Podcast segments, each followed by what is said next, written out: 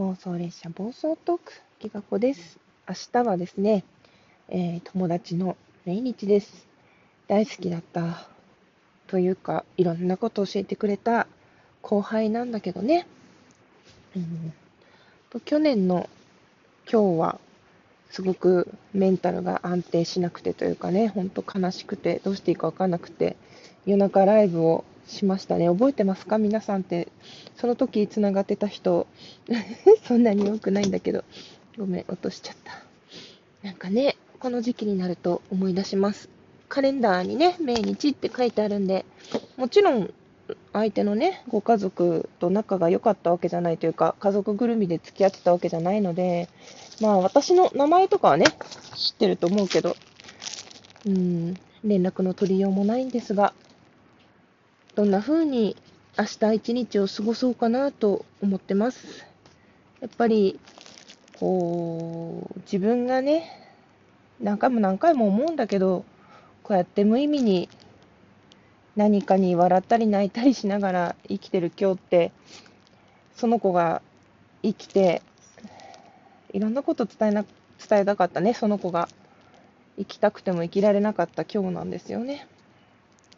うんそのことは忘れちゃいけないなと思って、いつもいつもそこに立ち返って思い出して、噛みしめて、自分は何を今やってるのかなって振り返りながら過ごしてます。すごい寂しいですね。会えなくなって丸2年かな、うん、去年、一昨年のことだから。でも、一緒に行ったところとか、なんかこう共通の話題のこととかね、ふとした時に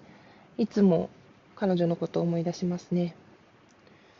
自分の中にそういう意味では生き続けていると言ってもいいのかもしれないけど、うん、彼女が今こういうことを見たらどう思うかなとか、こういうことを相談したらどう答えてくれるかなって、やっぱりこうネットの向こうでは同じように彼女のことを思う人たちが直接つながってるわけじゃないけど、彼女をタグ付けすることで、いろんなね、こう、思いとか見ることができるんだけど、みんなそれぞれ、いろんなこと考えて思い出して、それぞれの形で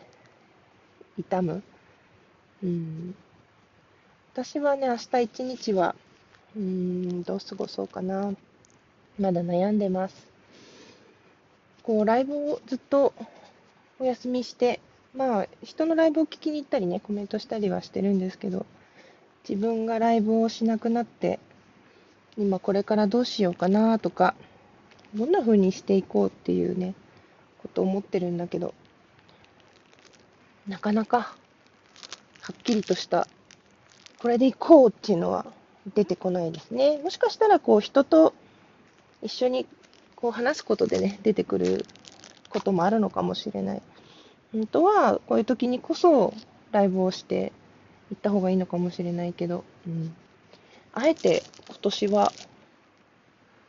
自分で一人で考えて乗り越えてみようかなと思います。うん、こう大事な人を亡くした時にどう向かい向き合ってどう乗り越えていくか。それが生きている別れでも生きてる、お互いね、生きてる状態でお別れすることになっても、どんな風に乗り越えていくんだろうって自分で思いますね。なかなか難しい。うん。まあ、私はね、北海道から本州の方に来ちゃったので、そういう意味で強制的に距離ができて、連絡取らなくなってっていうパターンが多いけれど、ね、この人と人のつながりって救いでもあり悩みにもなりですね。まあ、でもネットがあったからこそ私はその友達と再会することができたので、うん、よかったなって、ほんのみ少しのね、短い間でも一緒に過ごせて、彼女の考え方とかね、学んできたことを教えてもらってすごい良かったなって思ってるし、そうですね、彼女に対してお手紙でも書こうかな、明日は。うん。もし気が向いたら収録はするかもしれません。その日のうちに公開するかどうかわからないけど。うん。なんかこうやって、ね、ライブできない時でも、デジタルデトックスって、お休みしてる時でも、つながったままでいてくれて、個別に連絡くれる人もいて、ありがたいなって思います。ありがとうございます。